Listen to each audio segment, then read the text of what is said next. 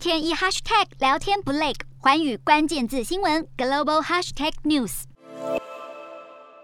日本政府六号宣布，从八号零时起，对全球一百零六个国家，包括美国、英国、法国等，解除入境限制。然而，台湾却不在本次解禁名单中。但那是因为台湾早在二零二零年十一月一号就从日本的拒绝入境国家名单当中移除。也就是说，日本对台湾的入境限制解禁时间远远早于其他国家。而日本内阁官房长官松野博一也宣布，从十号开始。每天入境日本的人数上限从七千人增加到一万人，而且未来会综合考量各国管制、境内与国际疫情、海外民众与留学生返国等情况，逐步提升。不过，有日本卫生官员指出，境内疫情有可能反扑，就连首相岸田文雄都表示，目前新冠肺炎新增确诊病例并没有持续下降，部分地区甚至出现反弹的情况，呼吁民众提高警觉。根据日媒报道，日本全境四十七个都道府县中，有多达四十四个，最近一周新增病例数高于前一周。专家担忧，恐怕在第六波疫情尚未完全收敛下，